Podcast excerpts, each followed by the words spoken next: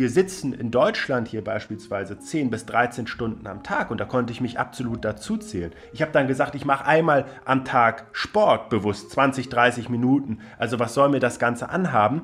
um in dem Kontext festzustellen, dass du selbst zwei bis drei Stunden am Stück sitzen nicht ausgleichen kannst, wenn du einmal am Tag eine umfangreiche Sporteinheit treibst. Und das war für mich tatsächlich auch als Sportwissenschaftler eine schallende Ohrfeige. Das habe ich nie für möglich gehalten, dass das tatsächlich so sein kann. Und jetzt nehmen wir mal an, um das wirklich greifbar zu machen, dass ein Mensch im Durchschnitt 10 Stunden am Tag sitzt, das ist ja nicht mal besonders viel, dann sprechen wir von 3 Stunden 40 verkürzter Lebenszeit pro Tag. Wir sprechen am Ende von 25 Stunden pro Woche und am Ende eines Jahres von 55 Tagen, die wir weggeschenkt haben. Einen wunderschönen guten Abend, guten Morgen, guten Mittag, gute Nacht, wann auch immer du diesen Podcast anhörst und herzlich willkommen zu einer neuen Episode bei Paradise Inside. Mein Name ist Niklas und zu Beginn dieser Folge möchte ich dir ein kleines Rätsel mit an die Hand geben. Und zwar, was glaubst du ist der gefährlichste Job heutzutage?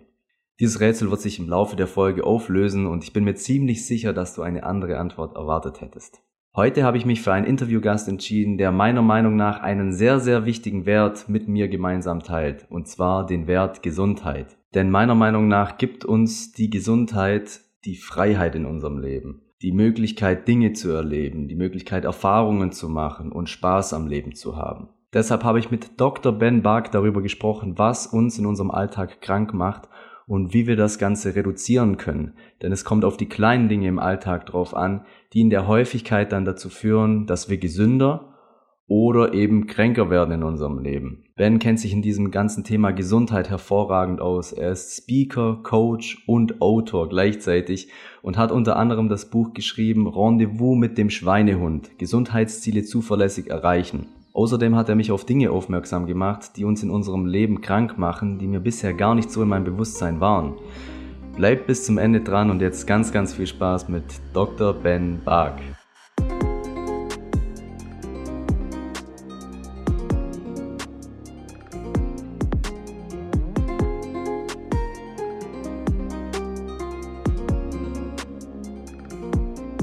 Bei dir geht es ja viel um Gesundheit und um gutes Mindset.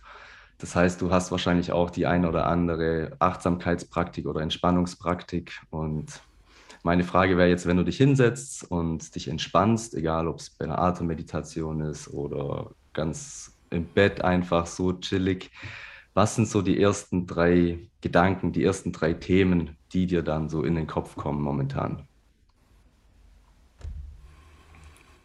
Es fängt alles eigentlich damit an, dass ich mich nicht gerne hinsetze, um mich zu entspannen. Äh, also diese Frage, der, der Ursprung der Frage ist schon insofern äh, etwas mit Gegenwehr verbunden, weil ich weiß, dass das Sitzen uns krank macht im hohen Maße ne? und dass es viel zu viel in unserem Alltag stattfindet. Also wenn ich zum Beispiel wie mit dir jetzt dieses Gespräch führe und das empfinde ich in einem sehr entspannten und angenehmen Rahmen, dann stehe ich dabei. Ähm, weil das eine sehr natürliche Haltung ist, in der wir uns auch super entspannen können. Aber meine ersten drei Gedanken sind, ähm, sind in der Reihenfolge einer tiefen Genugtuung, einem hohen Wohlbefinden über das, was ich in meinem Leben geschenkt bekommen habe, mit ähm, meiner Frau, meiner Tochter beispielsweise und meiner sehr ähm, wichtigen und sinnstiftenden Lebensaufgabe, ähm, mich nämlich für die Gesundheit anderer Menschen einzusetzen. Im nächsten Schritt, gerade im aktuellen Kontext, sicher ähm, ein Stück weit Hilflosigkeit und, und ähm, tiefes Mitgefühl für das, was aktuell in Europa passiert, äh, was ähm, bei all dem, was man vielleicht auch an Vorstellungskraft besitzt als Mensch, zumindest in meinem Rahmen undenkbar gewesen ist. Und was irgendwie all das, was wir vorher mit dem C-Thema, so nenne ich es immer, also mit Corona erlebt haben, vollkommen in den Schatten stellt. Und als nächstes ist es dann aber eine tiefe Zuversicht, die ich besitze. Ich bin ein grundoptimistischer Mensch, der ähm, in der Zukunft immer sieht, dass es in dem Engagement eines jeden Menschen persönlich liegt, ähm, ja, etwas zu machen, um die Welt positiv zu verändern. Und das wären jetzt aber meine drei Gedanken, die ich in philosophischer Hinsicht hätte, wenn ich also wirklich im Sinne von, ich, ich entspanne mich, um, um meinen gedankenfreien Lauf zu lassen. Vielleicht wäre es im nächsten Moment auch einfach, ähm, äh, ah, da bin ich gerade ein bisschen verspannt. Hm, ich äh, darf heute noch ein cooles Gespräch führen, wenn es jetzt vor unserem Podcast-Interview stattgefunden hätte. Und, ähm, und möglicherweise hätte ich mich dann noch auf... Ähm, eine, eine kleine Runde äh, Beachball gefreut, äh, dass ich aktuell äh, immer mal kurz zwischendurch für ein paar Minuten mit meiner Frau im Garten spiele. So, das hätte so auch sein können. Zur Entspannung und zur Abwechslung dann. Zur aktiven Entspannung, genau. genau. Ja. ja, man sieht schon, du bist ein grundpositiver Mensch, weil du mir jetzt zwei positive Dinge genannt hast und eins, ähm, ja, nicht so positiv, wenn man so sagen kann. Ähm, du setzt sich für die Gesundheit von anderen Menschen ein. Dein Credo oder dein Slogan auf deiner Webseite hat mich auch gecatcht. Ähm, wer im Leben etwas bewegen will, fängt am besten bei sich selbst an. Und für mich ist Gesundheit auch ja, ein sehr, sehr hoher Wert. Ähm, es hängt einfach so viel davon ab.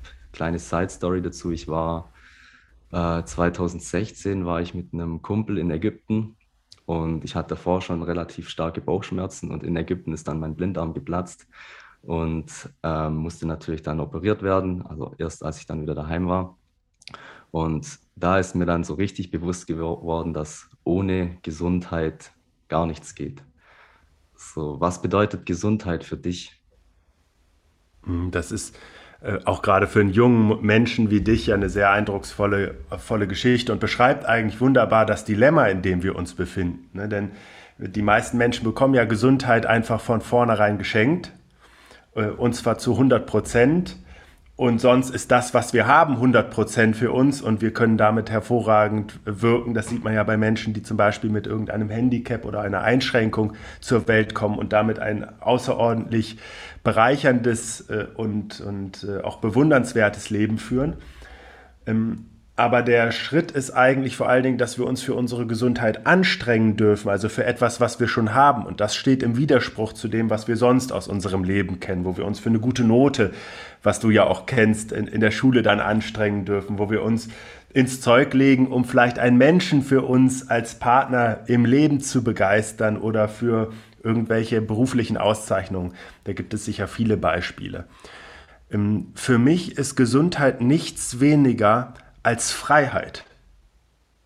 Gesundheit ist Freiheit. Es ist, äh, wie du es ja auch beschreibst, wenn wir mal merken, dass wir nur eine Woche krank sind, weil wir eine Erkältung haben oder uns irgendeinen Infekt eingefangen haben, dann merken wir eigentlich, dass unser Alltag und alles, was wir sonst von unserem Leben kennen und oft auch wertschätzen, überhaupt nicht mehr funktionieren kann. Und das ist so wichtig, glaube ich, manchmal auch so, wie ich eben darüber gesprochen habe, was vielleicht auch im Moment in der Welt beunruhigt, durchaus auch ein Gefühl und eine Sensibilität und ein Bewusstsein dafür zu schaffen, um trotzdem im nächsten Moment die Möglichkeiten der persönlichen Einflussnahme und der Grundeinstellung diesem Thema gegenüber entsprechend anzupassen. Und das ist bei dem Thema Gesundheit umso wichtiger, weil es sonst irgendwann sein kann, dass wir in eine gesundheitliche Verfassung rutschen, also Krankheit, eine chronische Krankheit entwickeln, die fortan unser Leben bestimmen wird. Und deswegen dürfen wir früh genug erkennen, dass wir im hohen Maße durch unsere Art und Weise zu leben Einfluss auf unsere Gesundheit nehmen und dass Energie, die wir entstehen lassen auf den verschiedenen Ebenen, Körper, Geist, Seele, aus den Quellen Gedanken, ähm, wie auch ein Podcast, wie du ihn machst, ähm, durch Nahrung, durch Bewegung, durch Schlaf, also durch Regeneration, eine Währung liefern, also Energie als Währung, mit der wir auf unser Gesundheitskonto einzahlen. So, so das ist mein Verständnis von Gesundheit. Also äh, sie ist das Fundament für alles, für, für jedes Lebensglück und für jeden Lebenserfolg. Hm, okay, schön beschrieben. Du hast ja vorher gesagt, dass es deine Lebensaufgabe ist, anderen zur Gesundheit zu verhelfen. Dafür muss ich ja erstmal selber gesund sein um andere dabei zu unterstützen. Und ich muss ja wissen, wie das funktioniert, um anderen das zeigen zu können. was ist, also als allererstes mal, was ist bei dir im Leben passiert, dass bei dir so der Schlag kam, jetzt will ich mich meiner Gesundheit widmen? Ja, also ich kann dazu erstmal sagen, dass ich für mich gesehen immer ein aktives Leben schon geführt habe. Das habe ich auch von meinen Eltern so vorgelebt bekommen, ähm, sportlich engagiert zu sein. Ich habe mit dem Studium der Sportwissenschaften an der Deutschen Sporthochschule in Köln ja versucht, beides zu verbinden, sowohl ähm, eine körperlich, ein körperliches Wirken mit einer geistig anspruchsvollen wissenschaftlichen Arbeit. Und ich habe dann während meines Studiums ähm, haben wir als Familie die plötzliche Erkrankung meines Vaters an Krebs ähm, diagnostiziert bekommen. Und ähm, um das relativ kurz und auch weniger emotional zu beschreiben, mein Vater hatte ab diesem Zeitpunkt noch ein halbes Jahr zu leben. Wir wussten das aber nicht. Ich bin in einer großen Familie aufgewachsen, habe weitere drei Geschwister und ähm, mein kleiner Bruder war zu diesem Zeitpunkt auch gerade einmal zehn Jahre alt.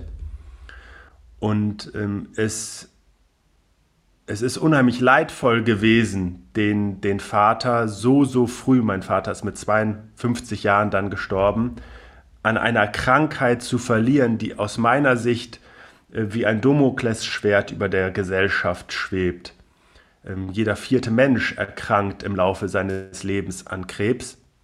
Und wir erwarten, dass das häufiger wird, dass es in, in den nächsten Jahrzehnten jeden zweiten Menschen betreffen kann aber dass diese Krankheit eben nicht eine plötzliche Überraschung ist, sondern in der Regel auch im hohen Maße damit zusammenhängt, wie wir unser Leben gestaltet haben.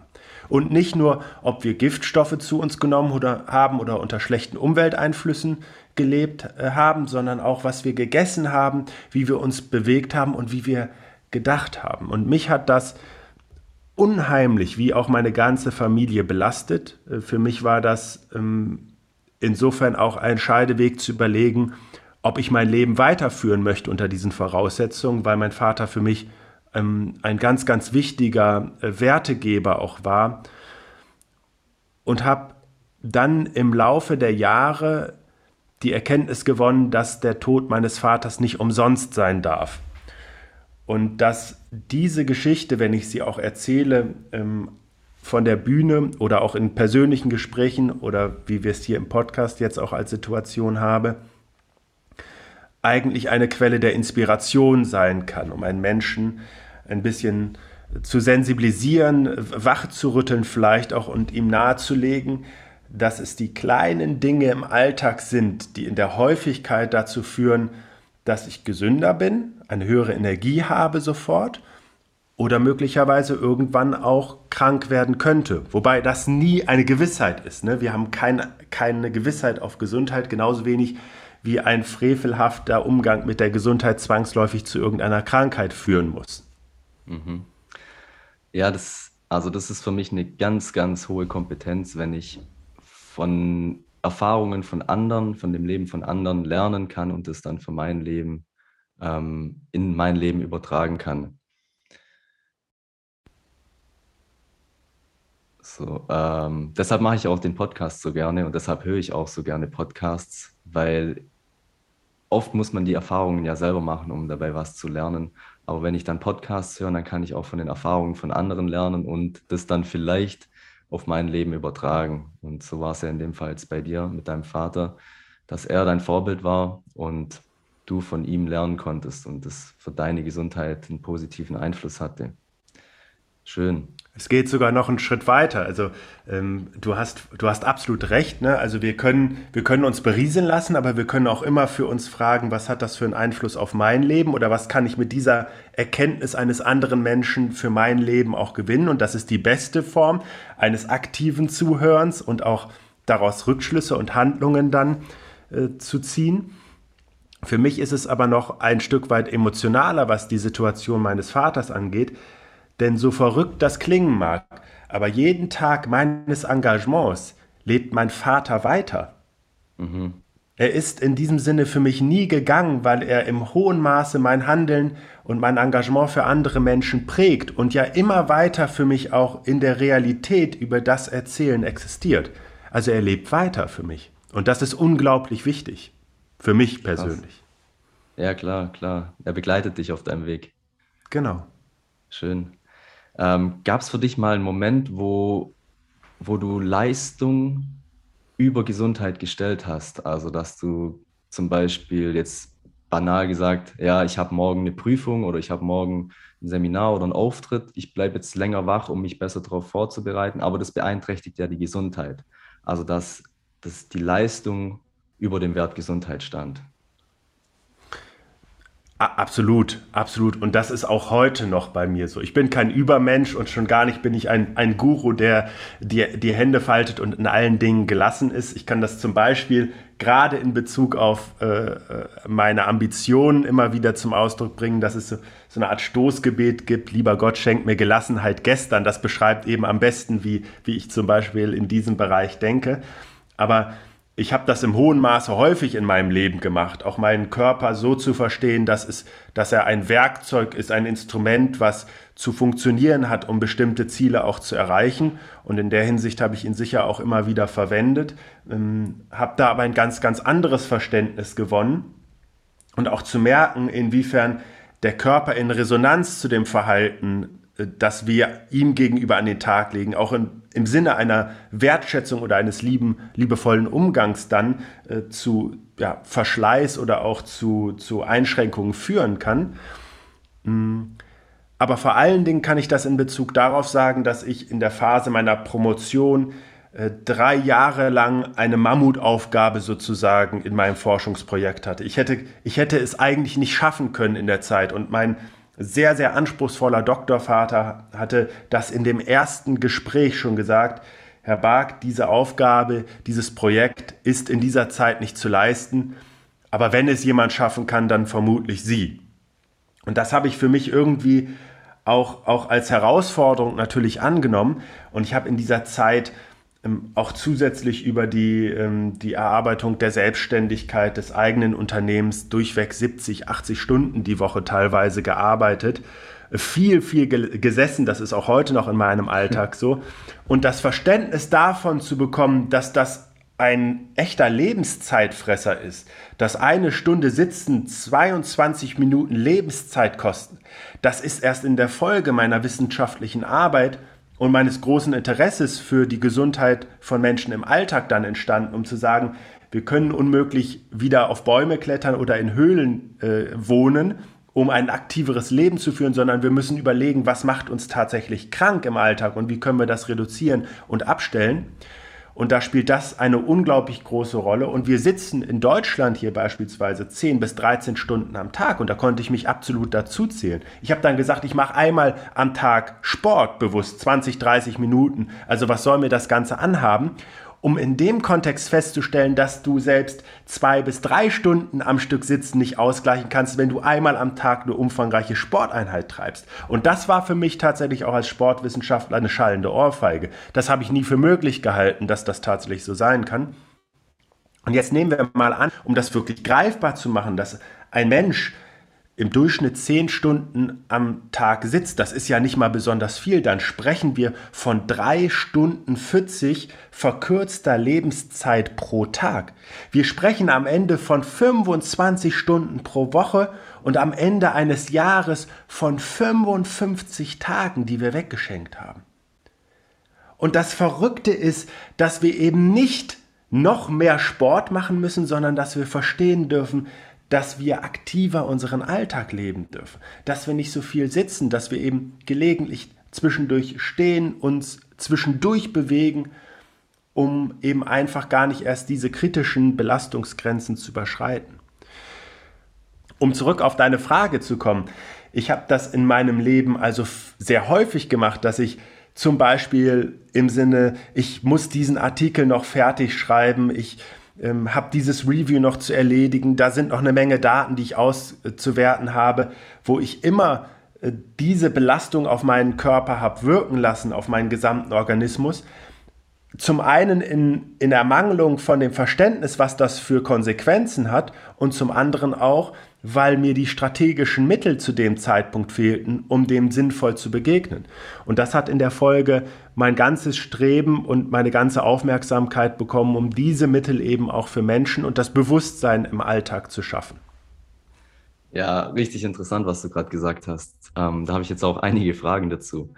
Ähm, Frage Nummer eins wäre, war das deine, ähm, de dein Thema, worum es ging? Also wie Sitzen das Leben beeinflusst?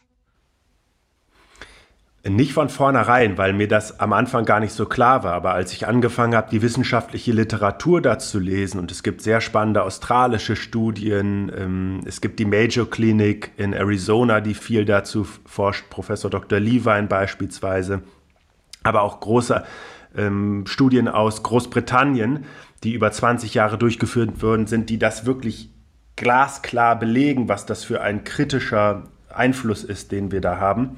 Und auch die Prognosen der WHO sind diesbezüglich erschreckend. Die Pandemie beispielsweise hat unsere Inaktivität nochmal derart in die Höhe schnellen lassen. Zu einem ohnehin schon sehr, sehr schlechten Zustand sind wir da nochmal dramatisch abgerutscht. Um eigentlich zu sagen, dass, zu sagen, dass das für mich der größte Hebel geworden ist, Einfluss zu nehmen, weil es ein, so eine salonfähige Eigenschaft von Menschen ist, sich überall hinzusetzen und das auch noch als Entspannung zu empfinden und das tut halt erstmal gar nicht weh. Wir merken vielleicht, dass wir irgendwie außer Form geraten. Wir merken, dass uns der Rücken irgendwann weh tut, dass wir Verspannungen haben oder ähnliches. Aber im Grunde genommen entsteht ein schleichender Prozess eines Abbaus, den wir irgendwann mit unserer Gesundheit bezahlen und vorher mit viel, viel Schmerz und unangenehmen Begleiterscheinungen. Jetzt fühle ich mich gerade richtig schlecht, dass ich hier sitze und denke die ganze Zeit, unser Interview geht ungefähr eine Stunde, dann habe ich schon mal zwei, 22 Minuten weniger Lebenszeit. Ich kann dich, ich kann dich insofern etwas beruhigen, Niklas, weil ähm, erstmal ist das, ist das das falsche Verständnis davon, sondern die Idee wäre, äh, was mache ich denn jetzt nach diesem Interview? Ich habe zum Beispiel ein paar Minuten Zeit, bevor ich irgendwas anderes habe. Was mache ich in der Zeit? Weil es gibt eine sehr, sehr schöne Erkenntnis in dem Zusammenhang. Wenn du selber meinen, meine Aktivitätsscore angucken würdest, dann würdest du immer wieder in meinem Alltag dass, äh, feststellen, dass ich einige Stunden auch sitze. Aber du wirst immer wieder auch sehen, dass diese Sitzphasen unterbrochen sind. Und du kannst dir das ein bisschen vorstellen wie eine Parkuhr, bei der du zwei Euro einwirfst und dann kannst du je nachdem, wo du bist, mal zwei Stunden auch parken. Und so ist das auch zu sehen. Du schaffst einfach nur zwischendurch Ausgleich. Du räumst etwas auf, was in, ins Ungleichgewicht gekommen ist, bevor es eben das kritische Maß überschreitet. So wie wir Menschen ja beispielsweise auch immer wieder zwischendurch unsere Zähne putzen und, und dann mal was essen, was nicht so gut für die Zähne ist, aber dann wieder die Zähne putzen einfach und nicht sagen, wir müssen jetzt die ganze Zeit mit einer Zahnbürste rumlaufen oder mit jedem ähm, Happen ähm, kommt auch ein Zahnpflegekaugummi direkt in den Mund rein oder sowas. Ne? Also das darfst du sehr, sehr positiv, wohlwollend annehmen, dass, das, dass die Erkenntnis davon wichtig ist, dass es davon nicht zu viel geben darf, dass es aber eine Arbeitshaltung sein kann, in der wir auch produktiv sind und dass du einfach gelegentlich dafür Ausgleich schaffen darfst. Oder dass ich nach einer Woche sage, okay, jetzt habe ich eine Woche keine Zähne geputzt, jetzt putze ich dafür eine Stunde lang. Das, das wäre tatsächlich eine, ähm, eine Strategie, die, die nach hinten losgehen würde. Es ist, eine, ist ein schöner Gedanke, den du hier äußerst, der, fast schon eine Steilvorlage, würde ich sagen. Ähm, jetzt kannst du dir schlichtweg einmal beantworten, ich, wenn wir beim Beispiel des Zähneputzens bleiben, was passiert denn, wenn du wirklich eine Stunde am Stück deine Zähne bürstest? Wie wird es denen danach gehen? Ja, das wirkt sich auch wieder negativ aus. Das ist wie beim Sport. Wenn ich jetzt eine Woche keinen Sport mache und sage, jetzt gehe ich drei Stunden ins Gym von mir aus, dann mache ich mich ja auch mehr kaputt, wie dass ich was Positives für meinen Körper genau. tue. Ja. Genau. Und das ist tatsächlich ganz wichtig. Also wir können das leider nicht auf, aufwiegen. Und das haben die wissenschaftlichen Studien sehr eindrucksvoll gezeigt. Also es ist ja bemerkenswert, dass Menschen einmal am Tag Sport treiben. Und nochmal, das ist auch, auch gut für den Körper. Der Organismus profitiert davon. Aber es gibt tatsächlich Studien und auch Beobachtungsstudien zu Profisportlern, die in der ähm, American Rugby League zum Beispiel spielen, das sind ja Maschinen. Das sind ja Menschen, die sind hochtrainiert. Wir haben teilweise Kampfjet-Piloten, die ja außerordentliche körperliche Leistungen und Kräfte aushalten müssen, das sind teilweise schwerst belastete Menschen, das sind teilweise ähm, schmerzgeplagte Menschen, weil sie trotzdem ein sonst eher unbewegtes Leben führen zu ihren dann aktiven Phasen. Und gerade wenn man sich vorstellt, was ein Kampfjetpilot bei 9G in so einem Flugzeug erlebt, wenn er eingekugelt und eingerollt da drin sitzt, was da für Kräfte auf den gesamten Bewegungsapparat wirken, liegt das schon nahe, dass das ähm, nicht besonders gesund ist. Und ich äh, stelle die These auf, dass der Bürojob heute der gefährlichste Job eigentlich ist, den ein Mensch ausüben kann. Gerade auch, weil das Bewusstsein dafür, dass das schädlich ist, nur sehr wenig ausgeprägt in unserer Gesellschaft ist. Und weil es tatsächlich auch dazu Studien gibt, die zeigen, dass Menschen, die täglich wirklich schwerste Hebearbeiten vollrichten, also ständig ähm, heben, tragen, schleppen müssen, egal in welcher Branche, kein höheres gesundheitliches Risiko haben als ein Mensch, der auf dem Bürostuhl sitzt. Das muss ich mal meiner Mutter erzählen, weil sie ähm, beklagt sich oft, dass sie in ihrem Beruf so, so lang stehen muss und ihre Füße dann wehtun. Das reine Stehen ist. Äh, ja und nein. Also ähm, das reine Stehen ist tatsächlich auch eine Belastung für den Körper. Ne? insbesondere wenn wir nicht gut stehen. Also da gibt es tatsächlich auch ein paar Dinge, die wichtig sind, um so eine gute Spannung und auch eine ausgewogene Haltung der Wirbelsäule zu erreichen. Ähm, deswegen sage ich auch aus meiner Warte heraus, es darf ruhig zwischendurch mal das Sitzen sein. Es darf nicht so lange sein am Stück. Und äh, wenn wir stehen, dann sollten wir auch eher bewegt stehen. Ne? Also, dass ich zum Beispiel ein bisschen wiege dabei oder mal leicht auf den Vorfuß komme, dass ich irgendwie so eine wackelige Matte habe, auf der ich mhm. stehe. Aber das reine Stehen sorgt dafür, dass eben auch eine hohe Belastung auf dem Fußgewölbe entstehen kann, gerade wenn das nicht ganz optimal aufgebaut ist. Oder eben auch das ganze Blutvolumen so in die Beine nach unten versackt, was natürlich auch dann für, die, für das Gewebe und das Gefäßsystem gar nicht so gesund ist. Also so eine, so eine Balance eigentlich wäre, wäre gut.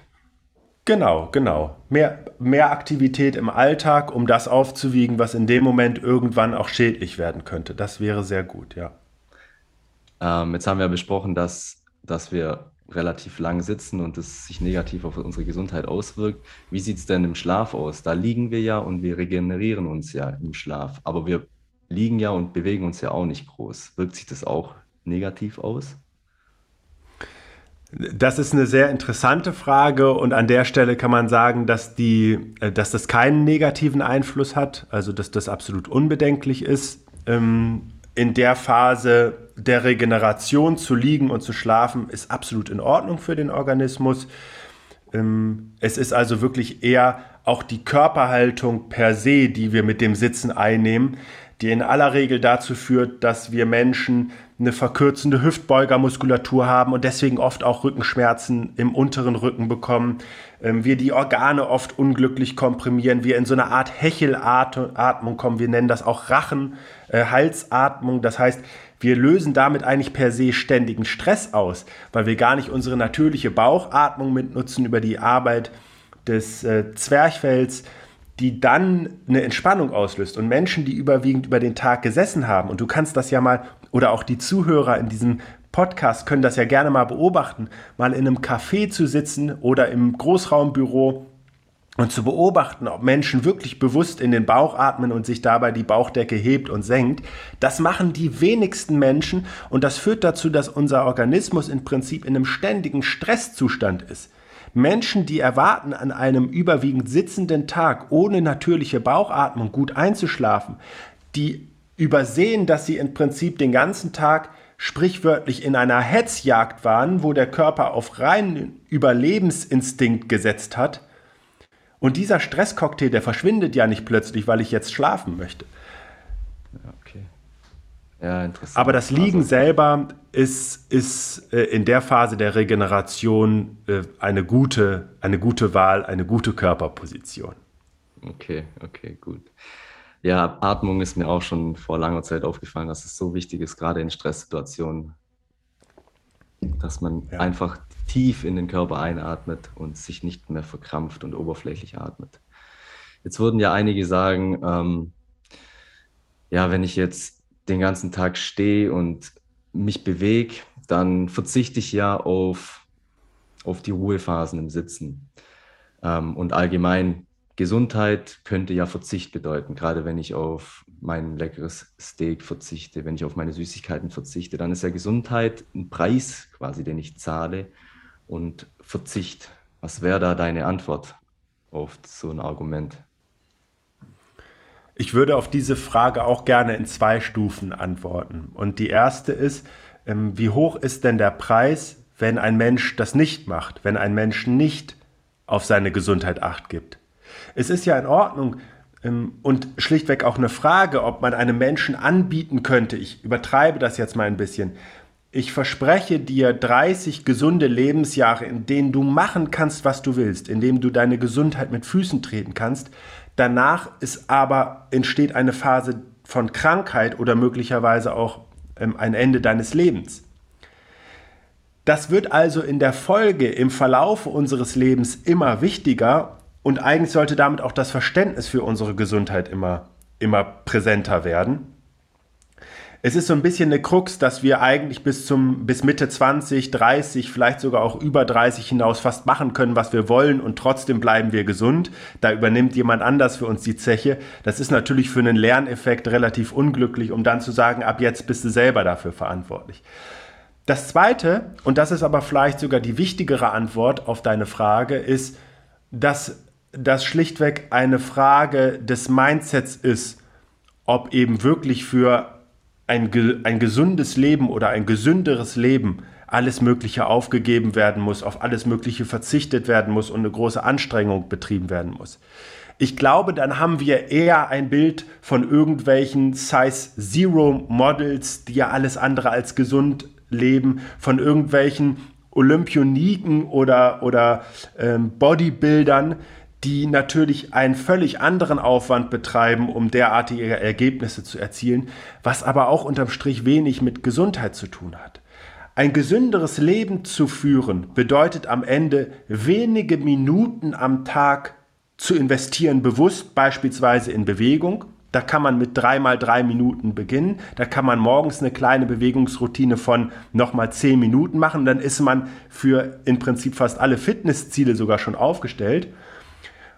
Und ich glaube auch, dass diese, dieses Grundverständnis nochmal, ich schreibe aktuell an einem neuen Buch, auch nochmal wichtig ist, das ist nämlich ein Gedanke da drin, schlichtweg das Verständnis zu haben, einfach etwas liebevoller mit sich selber zu sein, sich selber wertzuschätzen. In dem Moment entsteht Gesundheit, weil das nicht nur etwas ist, was damit einhergeht, vielleicht ein bisschen weniger Zucker zu essen oder sich etwas mehr zu bewegen oder ein wenig mehr Entspannung in den Alltag zu integrieren, sondern es ist jeder Moment, in dem wir damit auf den unterschiedlichen Ebenen eine besondere, ein besonderes Gefühl, eine besondere Zugehörigkeit zu uns selber äh, äh, auch, auch zeigen, die der Gesundheit zuträglich ist. Wenn ich zum Beispiel sage, ich esse jetzt den Apfel, um etwas liebevoller mit mir umzugehen, statt irgendwie dafür jetzt äh, ein paar Chips in mich reinzufeuern dann sind das sehr, sehr einfache Schritte,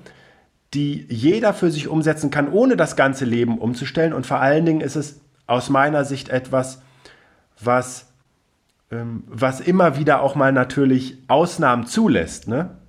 Weil es nicht darum geht, am Ende nur noch äh, 4 oder 5 Prozent Körperfett zu haben, sondern es geht schlichtweg darum, das, was unsere Gesundheit belastet, nicht zu übertreiben und häufiger mal zu gucken, wo wir uns etwas Gutes tun können, wovon wir auch langfristig profitieren.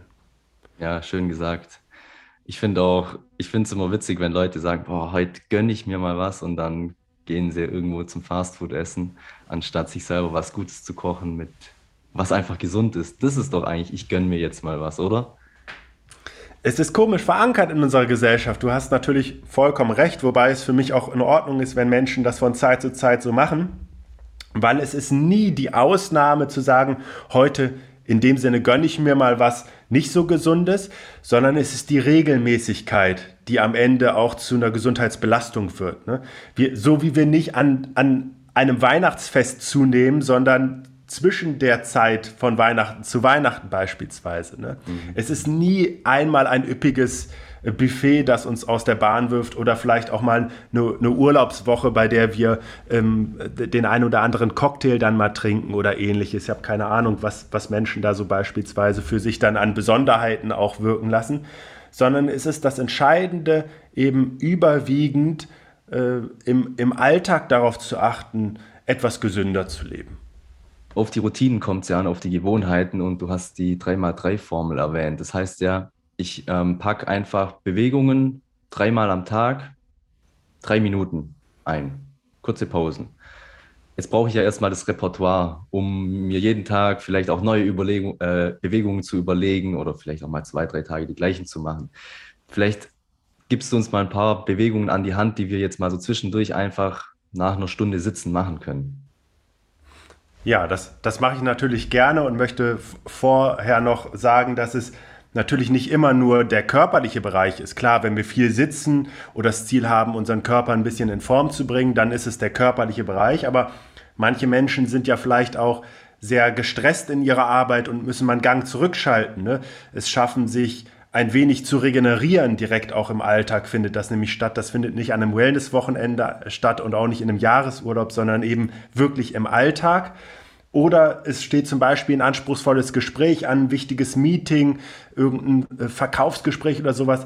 Dann ist es wichtig, eine geistige Ressource zu fördern. Dann konzentriere ich mich eben eher auch darauf, die Konnektivität, also die Verbindung im Gehirn zu stärken, um eben äh, über äh, die Vernetzung eine bessere geistige äh, Produktivität, eine höhere Konzentration, einen größeren Fokus zu erzielen. Aber auf deine Frage zurück. Ähm, im ersten Schritt können das natürlich sehr klassische Übungen sein, indem ich beispielsweise, wenn ich ähm, über Verspannungen im, im Rücken klage, mich mal einfach an eine Wand anlehne die Ellenbogen an diese Wand randrücke. Ich nehme also so einen guten Fuß, vielleicht Abstand zu der, zu der Wand. Ich stelle mich einmal mit den Fersen hinten an die Wand ran. Dann gehe ich einfach mit dem Fuß vor den anderen, vor die Zehen und stelle die dann wieder parallel. Bin ich so eine leichten Rücklage, schiebe das Gesäß nach vorne, dass ich wie so eine Planke bilde im ganzen Körper und dann drücke ich die Ellenbogen nach hinten in die Wand und kräftige damit mal bewusst den, den hinteren Rücken. Das ist so ein Bereich, der bei den meisten Menschen im Alltag vernachlässigt wird, weil wir natürlich viel nach vorne arbeiten, weil wir uns viel nach vorne einrollen. Eine tolle weitere Möglichkeit ist beispielsweise zu gucken, dass wir mal bewusst die Vorderseite, die Brustmuskulatur ein bisschen dehnen und dann können wir einfach die Arme zur Seite ausbreiten, so ungefähr auf Brust-Schulterhöhe, sodass sie wirklich neben dem Körper sind. Und dann drehen wir mal ganz bewusst die Handflächen nach oben. Dabei entsteht nämlich schon was. Da merkt man, dass die Schulter Raum bekommt, dass wir automatisch in eine aufgerichtete Position kommen. Und dann zeigen ja in dem Moment die Daumen nach hinten, während die Handflächen zur Decke zeigen. Und dann ziehen wir einfach mal die Daumen ein bisschen hinter den Rücken und atmen dabei mal ganz bewusst tief ein und aus und merken, dass wir eigentlich mit jeder Ausatmung so ein kleines Stückchen weiter weiter nach hinten kommen. Wir dehnen dabei nicht nur die Vorderseite in der Brust, sondern wir kräftigen auch parallel die Muskulatur zwischen den Schulterblättern ein wenig, insbesondere wenn man diese Übung in einer leichten Vorneigung dann auch noch macht, weil ja dann gegen die Schwerkraft gearbeitet wird. Und um eine dritte, wenn wir bei der 3 bleiben, auch nochmal mit aufzugreifen, und auch zu zeigen, wie einfach das ist. Ne? Ich habe natürlich auch andere Übungen und die Abwechslung spielt eine wichtige Rolle, weil Abwechslung für unseren Körper immer wieder dazu führt, dass er sich ein bisschen mehr anpasst, weil das was Ungewohntes ist und er zum Schutze unserer Ressource dann sagt, wer weiß, was morgen kommt, ich bin also lieber ein bisschen besser geworden. Da spart man unheimlich viel Zeit an der Stelle. Ähm, aber es ist eben auch so, dass das direkt auf dem Stuhl stattfinden kann. Wenn ich beispielsweise im Sitzen äh, mich mal in den vorderen Teil des Stuhls setze, so ins vordere Drittel.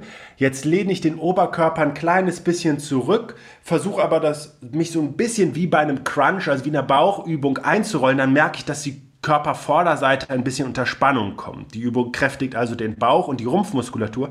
Und jetzt kann ich mal einfach die Knie nach oben ziehen in Richtung der Brust und igel mich immer wieder so ein kleines bisschen dabei ein. Das kann ich erstmal abwechselnd mit den Beinen machen, das kann ich aber auch parallel machen, um eben eine wirklich gute Kräftigung der Bauch- und Rumpfmuskulatur direkt auf einem Schreibtischstuhl durchzuführen. Ich glaube, dass es ganz, ganz wichtig ist zu verstehen, dass es gar nicht so wahnsinnig viel braucht, um große Veränderungen zu erreichen. Aber das Besondere an dieser 3x3-Formel, die ja in Anlehnung an die wissenschaftlichen Erkenntnisse entwickelt worden ist, ist, dass sie eine außergewöhnlich starke Strategie für einen eher unbewegten oder auch anspruchsvollen Alltag ist, dass sie aber gar nichts wert ist, wenn sie nicht auf die richtige Lebenseinstellung trifft. Und ich begleite heute viele auch sehr, sehr namhafte Unternehmen, aber auch mittelständische und kleine Unternehmen, wo großen Wert darauf gelegt wird, dass man im Team zum Beispiel eine besondere Wertschätzung füreinander hat, ähm, um an dem Erfolg, gemeinsamen Erfolg zu arbeiten und dabei vor allen Dingen auch gesund zu bleiben. Und hier kommen dann eben zwei Dinge zusammen. Es ist die besondere Strategie, die es wirklich ermöglicht, mit wenig Zeit, also es sind neun Minuten, das, es gibt keine Ausrede mehr dafür, also mit einer besonderen Strategie an den Start zu gehen, plus eben auch in diesem Miteinander eine Lebenseinstellung zu entwickeln, die dann den eigentlichen Erfolg auch auf Dauer möglich macht. Ja, das hört sich gut an. Das wäre nämlich so meine, meine Folgefrage gewesen, wie ich das in meinen Alltag implementiere. Weil es sind ja, wie du sagst, nur neun Minuten und es gibt keine Ausreden und jeder kann das durchführen. Neun Minuten hat jeder. Und wenn es nur sechs sind, das kriegt ja, man hin. Ja. Äh, auch darauf gebe ich gerne nochmal ähm, einen kleinen Input und im ersten Moment äh, kann das ja jeder auch einfach so mal für sich mit ein paar Übungen beginnen, ähm, um sich dann vielleicht irgendwann mal äh, von mir inspirieren oder begleiten zu lassen und mehr Input zu bekommen. Aber im ersten Moment ist es schlichtweg so, dass ich nahelegen würde, mal zu verstehen, in welchen Phasen oder zu reflektieren, in welchen Phasen ist ein Mensch selber, ist ein Mensch für sich müde. Ähm, und da gibt es so den Biorhythmus, den man sich anschauen kann, wo zum Beispiel die meisten Menschen zwischen 14 und 15 Uhr ähm, müde werden, weil die Körpertemperatur sinkt, weil der Blutzuckerspiegel fällt. Da habe ich auch in meinem YouTube-Kanal ähm, über den Biorhythmus ein Video gemacht, wo ich genau diese Dinge auch beschreibe, wann welche kritischen Zeitfenster im Alltag bei uns entstehen. Und wenn ich das weiß, dann kann ich mir theoretisch sogar in dieses Zeitfenster genau eine Erinnerung auf meinem Smartphone oder in meinem äh, Terminkalender machen und zu sagen, weißt du, jetzt in dem Moment mache ich was, weil im ersten Moment ist es so, dass viele Menschen ihre, ihr Bewusstsein für sich selber, ihre Verbindung zu sich selber im Alltag unterdrücken und gar nicht merken, wenn irgendwas anfängt weh zu tun. Das ist also wichtig, dieses Bewusstsein zu haben, hey, das wird gerade anstrengend oder sowas und jetzt mache ich was für mich. Und dann möglicherweise auch die Zeit von vornherein dafür bereitzustellen. Also meine Arbeit zu unterbrechen, um danach viel, viel produktiver weitermachen zu können oder eben vor allen Dingen auch gesünder dann zu bleiben langfristig. Das sind so die kritischsten Punkte, die es eigentlich gibt. Vielleicht sogar auch noch das Thema, dass Menschen sich dabei beobachtet fühlen und sagen, ja, was denken denn jetzt andere, wenn ich das für mich mache? Mhm. Und das ist ein ganz, ganz wichtiger Punkt nochmal, um klarzumachen, dass das der negativste oder beeinträchtigste Gedanke überhaupt ist, den ein Mensch haben kann, weil es ja in dem Moment nur um einen persönlich geht und man im Zweifel ja sogar noch zu einem guten Vorbild für andere Menschen wird, die sich dadurch inspirieren lassen und jetzt auch was für sich machen würden. Ähm, man schadet niemand anderem, sondern tut Gutes und deswegen ist das wichtig, den Mut auch dafür natürlich dann aufzubringen und zu entwickeln oder sich im Zweifel am Anfang einfach ein bisschen zurückzuziehen, um sowas zu machen ja, vor allem die anderen wundern sich ja dann, hey, was macht er jetzt gerade? Aber dann sind sie auch interessiert und wollen wissen, was du da machst und machen dann bestimmt auch irgendwann mal mit, wenn sie sehen, dass du, wie du gesagt hast, produktiver dann arbeiten kannst. Und genau. Das ist auch ein Ding, das ist mir in der Schule aufgefallen. Ich baue immer wieder kleine Bewegungspausen ein oder schule die exekutiven Funktionen durch kleine Spielchen. Und es ist wirklich extrem, wie auffallend es ist, dass die Kinder danach viel aufmerksamer sind, viel produktiver und sich viel besser auch konzentrieren können. Also das kann ich wirklich jedem ans Herz legen, so kleine Spielchen, ähm, kognitive Spielchen. Und wenn es nur hier die, die Fingerleiter ist, ganz kurz einzubauen. Oder ich weiß kennst du das Ampelmännchen? Auch, auch ein ja. cooles Spiel. Und ja. danach sind alle viel ausgeglichener, entspannter und aufmerksamer. Ja, also finde ich, finde ich großartig. Ich würde mir wünschen, dass das mehr, auch gerade in der Schule, mehr Lehrer und Lehrerinnen so machen würden, weil ich glaube, dass es wahrscheinlich noch Jahre, wenn überhaupt dauern wird, dass es irgendwann mal ein Verständnis in diesem Bereich gibt. Und ich muss ehrlicherweise sagen, dass ich es gravierend finde, dass wir ja eigentlich im Laufe unserer Schulzeit anfangen, diesen inaktiven Lebensstil quasi einzuimpfen. Wir machen unsere Gesellschaft sitzend. Wir haben das nicht von Anfang an. Wir haben eigentlich das Bedürfnis, uns zu, zu bewegen, die, die, die Welt auch darüber zu erobern. Das kann man bei jedem Kind, bei jedem kleinen Kind sehen, wie sehr da diese Entwicklungsschritte auch angestrebt werden. Und in der Schule wird manchmal, nicht in allen Fällen, ähm, vermittelt Stillsitzen und Konzentrieren, was ein Widerspruch in sich ist. Und deswegen ist es so wichtig, einfach zwischendurch diesen Überdruckkessel, das Ventil dafür einmal zu öffnen, sich kurz zu aktivieren, was bei den vielleicht auf den ersten Blick ein, ein bisschen kindisch oder albern oder auch unproduktiv wird, löst genau das Gegenteil aus und ist deswegen eine, eine ganz, ganz wichtige Aufgabe eigentlich, die ich mir wünsche, dass sie in erster Linie von den Menschen selbst dann durchgeführt wird. Also dass Lehrer wie du, Lehrerinnen ähm, diese Initiative ergreifen, weil ich glaube nicht, dass sie anders so bald kommen wird, obwohl sie so wichtig ist. Ja, also wir hatten da echt gute Lehrbeauftragte, die mich da inspiriert haben und mir das auch die Übungen gezeigt haben. Und ja, man merkt es einfach, dass es eine Verbesserung bewirkt. Und eine Beobachtung, die ich auch gemacht habe, die du jetzt auch genannt hast, dass wir das in der Schule eingeimpft bekommen. Erstens, dass wir sitzen bleiben sollen. Und man merkt es extrem ähm, in der 10., 9., 8. Klasse. Die Kinder sitzen, wenn, wenn man sagt, sitzt euch hin und bleiben sitzen die ganze Stunde. Aber in der 5., 6. Klasse, wenn man sagt, bleibt sitzen, dann stehen noch ein paar oder dann kommen sie immer mal wieder vorgelaufen, sind hibbelig auf dem Stuhl. Und dann macht man den Unterricht, plötzlich bemerkt man, dass wieder einer steht und gar nicht sitzt. Also es ist wirklich auffallend, dass die in den unteren, die jüngeren Schülerinnen und Schüler noch sehr, ja, also impulsiv und energiegeladen sind und auch stehen und sich bewegen wollen. Der, der Körper wehrt sich dann noch. Ich, ich yeah. kann das nur so drastisch sagen, ne? dass ähm, die, das Empfinden, diese Impulse sind einfach noch nicht vollständig abgestellt und ich glaube, dass das auch als Perspektivwechsel einfach einmal ganz wichtig ist, wahrzunehmen, dass das einfach ganz natürliche und wichtige Eigenschaften des Organismus ist. Das ist ja eine Sprache, die der hat. Wenn wir hebelig werden, dann spricht der Körper einfach nur und bittet, die Situation zu verändern, um eben wieder danach auch in einen beruhigteren Zustand zu kommen. Wenn wir darauf nicht reagieren, dann laufen wir zwangsläufig in einen Zustand der Überlastung, der Überforderung, der irgendwann krankmachend ist. Und äh, wir, wir, wir hören also nicht mal nicht nur gar nicht hin, wenn der Körper mit uns spricht, sondern im Zweifel halten wir ihm sogar noch den Mund zu oder drücken ihn runter, wenn wir unser Verhalten dann nicht verändern. Sprich, wenn wir zum Beispiel einfach sitzen bleiben und uns weiter versuchen zu konzentrieren. Ich halte das für ein mittelgroßes Verbrechen, weil das eben vor allen Dingen in, in einem System so verankert ist, bei dem die die Menschen, die davon am Ende den Schaden davon tragen, ja gar nicht in der Situation sind, das für sich frei zu entscheiden. Das war auch ein Grund, warum ein Engagement des 3x3-Konzepts einmal sehr stark in Richtung Schulen entwickelt war und einige Schulen damit auch begonnen haben, eben sehr konkret diese Unterbrechung in den Schulalltag zu integrieren. Ja, mittelgroßes Verbrechen, das äh, drückt es gut aus, ja, stimmt. Was, was ist deiner Meinung nach ähm, ja, der, der, der größte Feind der Gesundheit? Also ist es die, die nicht sich zu bewegen, das ist nicht keine Bewegung oder ist es Fast Food oder was ist deiner Meinung nach der größte Feind?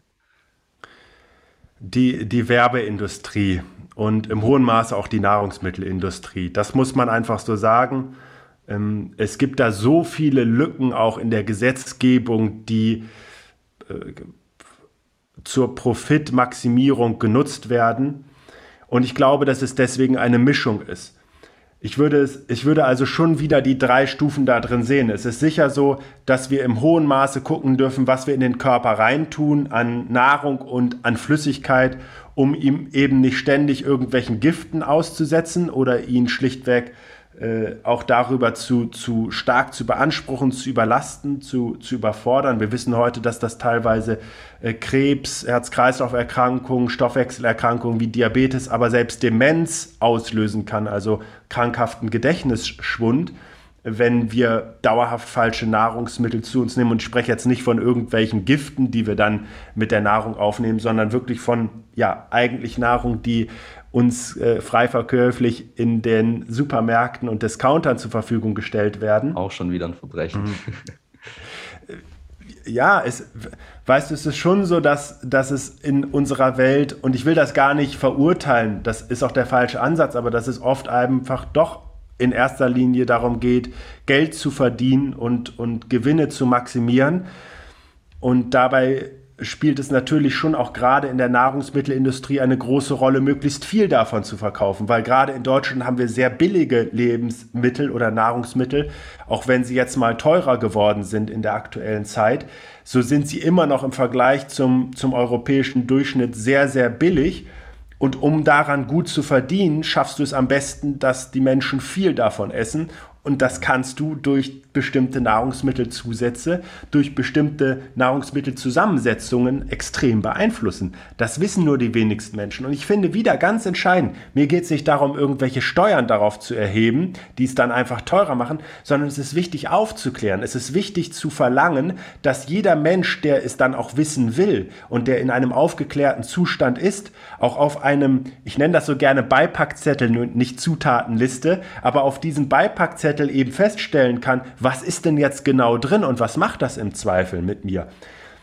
Die Nahrungsmittelindustrie ist gigantisch stark, um letztlich zu sagen, dass das sehr, sehr, dass sie einen sehr guten Einfluss auf äh, Politik und Gesetzgebung hat, um das für sich zu verhindern, zu wissen.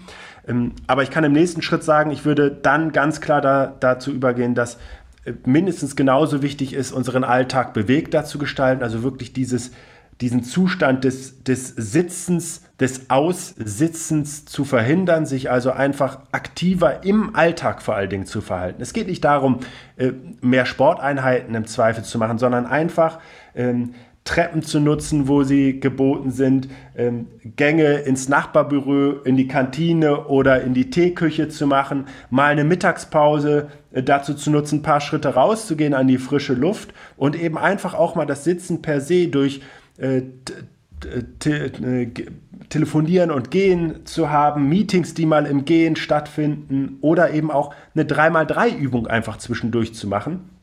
Es gibt viele Wege, die da nach Rom führen. Und, und das ist so noch ein weiterer Baustein da drin. Ich würde auch sagen, dass es ganz wichtig ist, diesen, diese pessimistische Denke abzulegen. Und das passt auch sehr gut in, in deinen und euren Podcast hier rein, um zu sagen, dass wir einfach auch eine Wertschätzung für uns empfinden dürfen, eine Selbstliebe, die gerade so hier in unserem Land eben oft schwerfällt, auch, auch zu, zu, zu leben. Also wir beschäftigen uns eher damit, das, was nicht so gut läuft und das, was im Außen stattfindet, als festzustellen, was alles genial läuft und was im Innen bei uns auch stattfindet oder zumindest wo auch unser Einfluss dazu besteht. Und ich glaube, dass Menschen im hohen Maße auch darüber glücklicher und zufriedener werden können, wenn sie dieses Mittel einer Gedankenhygiene für sich betreiben, so nenne ich es jetzt mal. Das war genau das, was mir auch eingefallen ist, wo du gerade angefangen hast zu sprechen, um den Podcast wieder rund zu machen und um zum Anfang zurückzukommen, ein positives Mindset, ein achtsamer Umgang mit sich selber, Selbstliebe, weil wenn ich das alles schon kann oder habe, dann, ja, dann kommt es ja erst gar nicht schon so weit, dass ich zu lange sitze. Dann merke ich ja, okay, ich, ich spüre, ich muss mich bewegen oder ich spüre, die, die Nahrung tut mir jetzt nicht so gut wie die andere. Und darum geht es ja eigentlich auch um positives Mindset und um einen achtsamer Umgang mit sich selber. Genau. Jetzt vielleicht noch zu unserer Abschlussfrage, die wir jeden unseren Interviewgästen stellen. Unser Podcast heißt ja Paradise Inside, haben wir ja vorher schon besprochen. Und was wäre deiner Meinung nach die eine Sache, die die, die Menschheit braucht, sodass jeder so dieses Paradise Inside für sich findet oder sich entschlüsselt? Fairen Egoismus, würde ich sagen.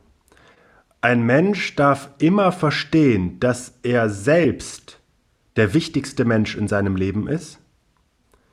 Und wenn er sich fürsorglich und liebevoll um sich selbst kümmert, dann ist er in der Lage, das auch anderen Menschen weiterzugeben.